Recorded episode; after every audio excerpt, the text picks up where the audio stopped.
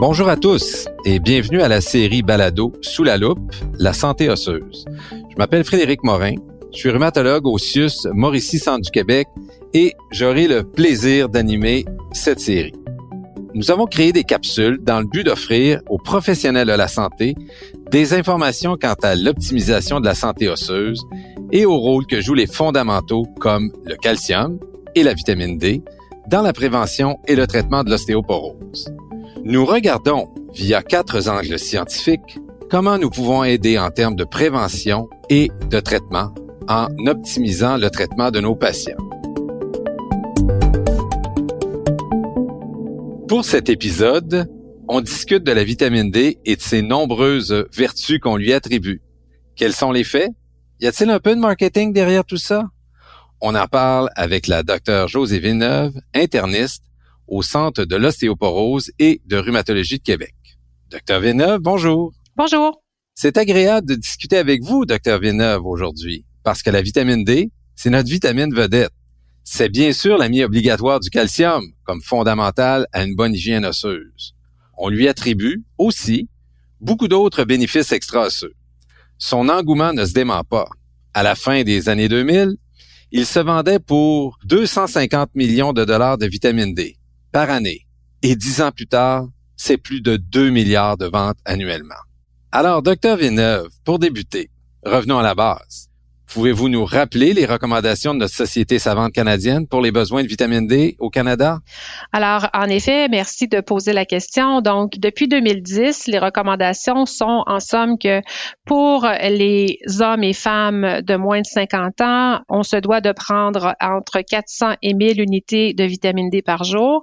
Et pour les plus de 50 ans, c'est la dose de 800 à 2000 unités quotidiennement.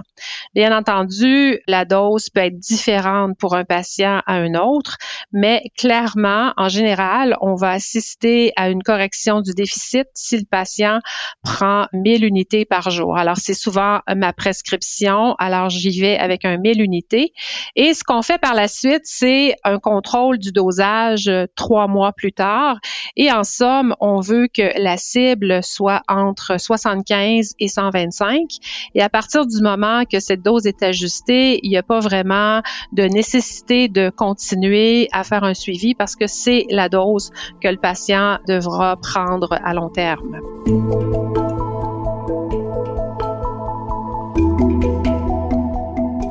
Mais dans la réalité, est-ce que le ou la Canadienne moyenne consomme de façon adéquate la vitamine D? Est-ce qu'on atteint les niveaux cibles?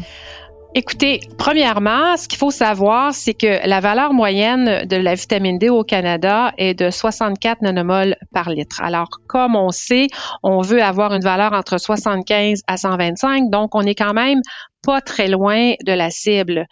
On peut se dire qu'à l'échelle nationale, la prévalence d'apports alimentaires est clairement insuffisante en vitamine D.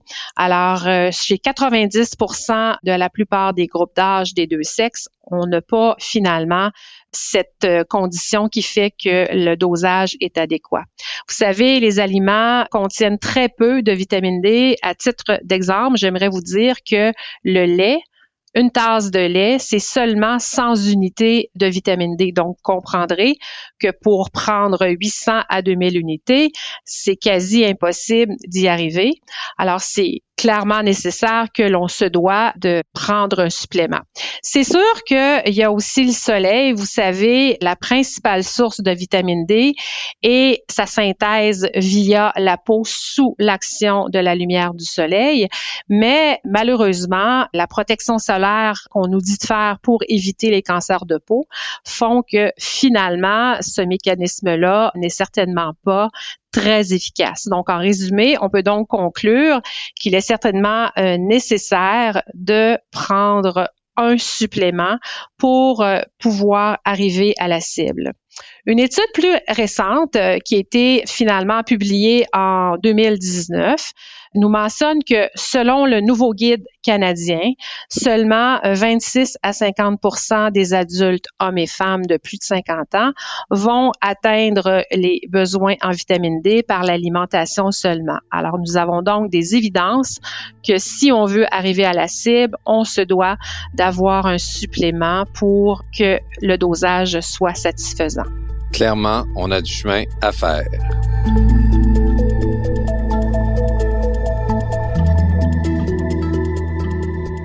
Dans un épisode précédent avec notre collègue Dr Jean-Pierre Reynaud sur le calcium, on notait que beaucoup de professionnels de la santé ont réduit leur prescription de carbonate de calcium à cause des effets secondaires pour finalement ne prescrire que de la vitamine D. Qu'en pensez-vous? C'est effectivement une bonne constatation. Je le vois clairement au quotidien. Comme je le mentionne à mes patients, pour construire une maison, il faut de la brique et du ciment. Alors, c'est vraiment important de valider l'apport de calcium, mais en première intention, c'est sûr qu'il faut faire le calcul alimentaire. On se rend compte souvent en faisant ça que, somme toute, les patients mettent du lait dans leur café.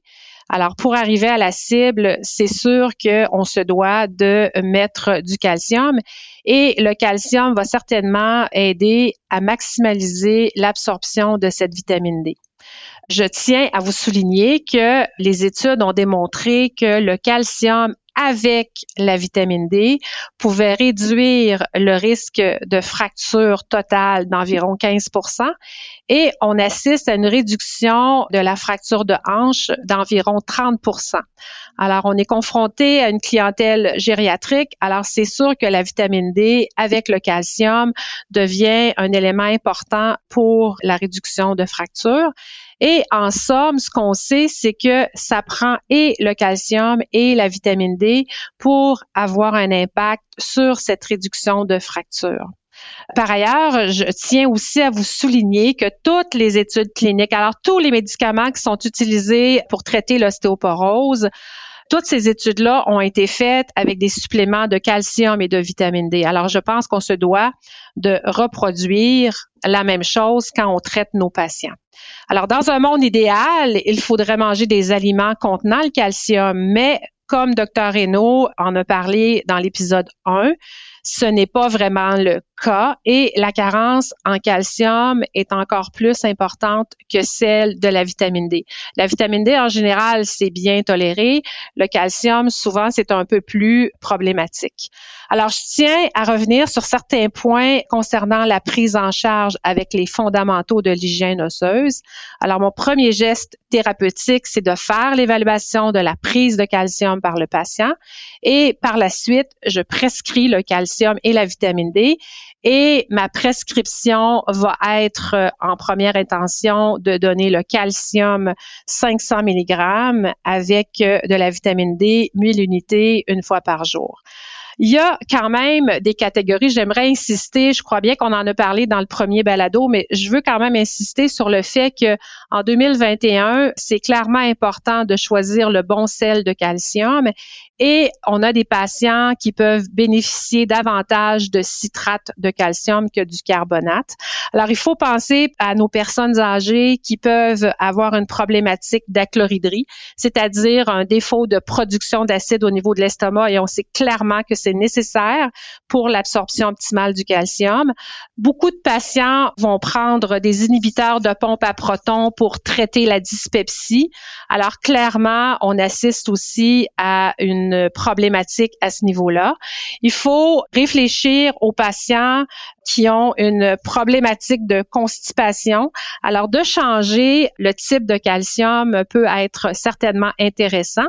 Et peut-être une dernière catégorie, mais non la moindre, ce sont les patients avec chirurgie bariatrique. Alors, on sait que l'obésité, c'est quand même un problème important. Alors, euh, quand ces patients ont des chirurgies bariatriques, on change euh, finalement l'absorption. Alors, le citrate est certainement d'une grande aide pour optimiser l'axe phosphocalcique. Personnellement, jusqu'à tout récemment, je n'utilisais pas vraiment le citrate de calcium. Vous savez, c'était des très gros comprimés un peu crayeux, alors avec des valeurs de concentration de 250 mg de calcium. Alors pour moi, c'était certainement pas une alternative intéressante. Avec l'arrivée des formes de citrate liquide, ben, je pense que c'est beaucoup plus facile et pour les patients beaucoup plus acceptable. Donc, c'est clair que maintenant, pour la clientèle des patients que je viens de vous mentionner, je vais certainement faire un effort pour optimiser l'absorption du calcium et prescrire le MCAL citrate. Ce qui est vraiment intéressant, c'est qu'avec 15 ml, on a 500 mg. Donc, c'est très peu et c'est aussi très efficace. Donc, je pense qu'on se doit de réfléchir et peut-être de changer notre façon de faire quand on est confronté à la clientèle que je viens de vous mentionner. Docteur Villeneuve, cette discussion ne serait pas complète si on n'aborde pas les bienfaits potentiels extra-osseux que l'on attribue à la vitamine D. Alors, potentiel immunomodulatoire, prévention de certaines maladies, cancer cardiovasculaire et j'en passe. Pouvez-vous nous donner l'heure juste ou du moins qu'avons-nous comme données plus récentes à ce sujet?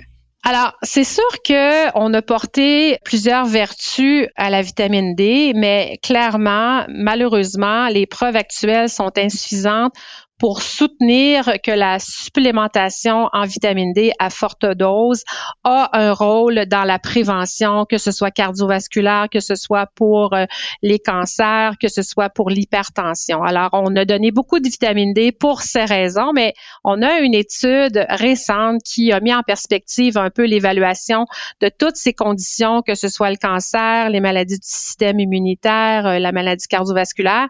Et malheureusement, il n'y a pas de lien cause à effet. Alors, c'est important d'avoir un dosage de vitamine D optimal, mais d'en ajouter, malheureusement, ça change pas l'histoire, ça ne change pas ces facteurs de risque.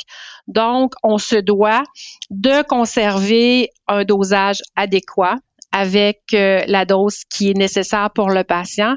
Et pour les effets extra-osseux, ben clairement, on n'est pas là. En ce qui touche le COVID, c'est quand même intéressant parce qu'on est là-dedans. C'est clair que certains ont dit que la vitamine D pouvait être bénéfique. Mais ce qu'on peut dire sur ce sujet-là, c'est que il y a une maladie qui est beaucoup plus sévère chez les patients qui ont des dosages de vitamine D abaissés. Donc, ils vont être plus malades, mais le fait de donner de vitamine D n'est pas un traitement. Une autre chose que j'aimerais dire, c'est que on a parlé de la cible entre 75 et 125. Est-ce que c'est grave d'avoir un dosage plus élevé?